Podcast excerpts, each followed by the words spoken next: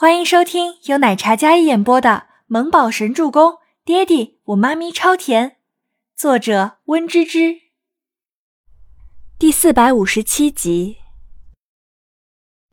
翌日是单身派对，倪清欢邀请了很多要好的朋友，还有吴山童和缇娜他们一同来参加。派对定在酒店顶层的露天花园，布置非常浪漫温馨的派对现场，要好的朋友，热烈的气氛。静觉寺和全喜初姐弟完全就是一个活宝。倪清欢一家三口到酒店楼下的时候，还接受了媒体记者的采访。记者人群里有几名戴着鸭舌帽的记者故意接近。倪清欢挽着周伯言的手，夫妻两人站在无数的记者面前，回答了几个问题之后，两人挥手往电梯方向走去。无数保镖在现场保护的非常严谨。可就在倪清欢夫妇转过身的时候，那几名戴着鸭舌帽的男子对看一眼，那阴冷的视线让人看一眼都不寒而栗。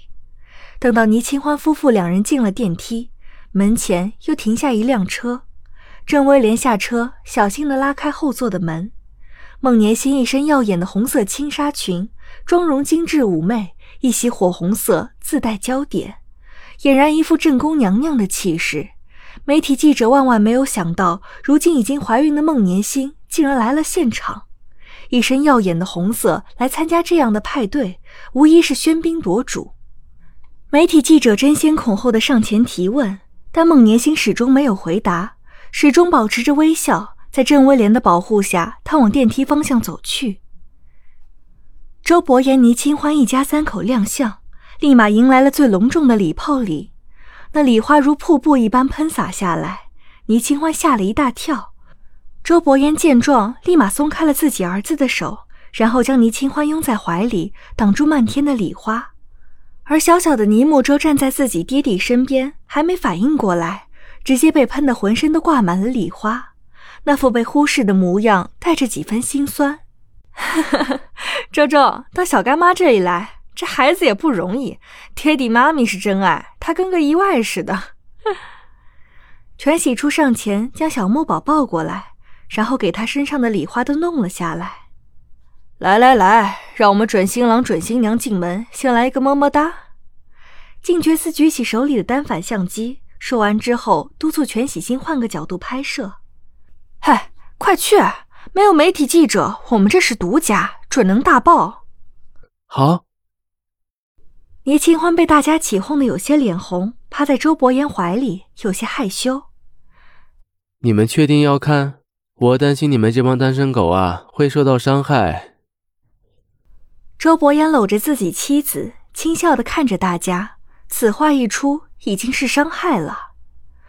哎，提前练习一下明天的流程，快快么么哒！静觉寺相机都已经准备好了，非得要拍点什么才肯罢休的样子。那行，来，老婆。周伯言脸眸看着怀里的倪清欢，宠溺道。倪清欢以为他不会跟他们起哄，没想到这么配合，捏起小拳头在他肩膀上捶了几下。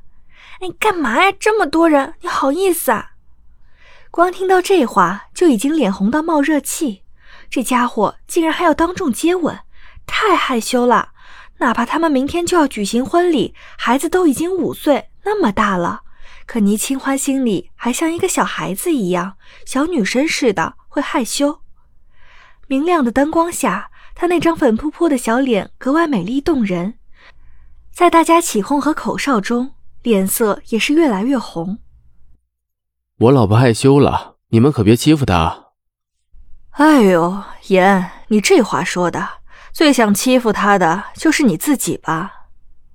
静觉寺那妖孽一开口，本来很正常的话，加上他坏坏的语气，还有挑眉的动作，就带歪人的思想。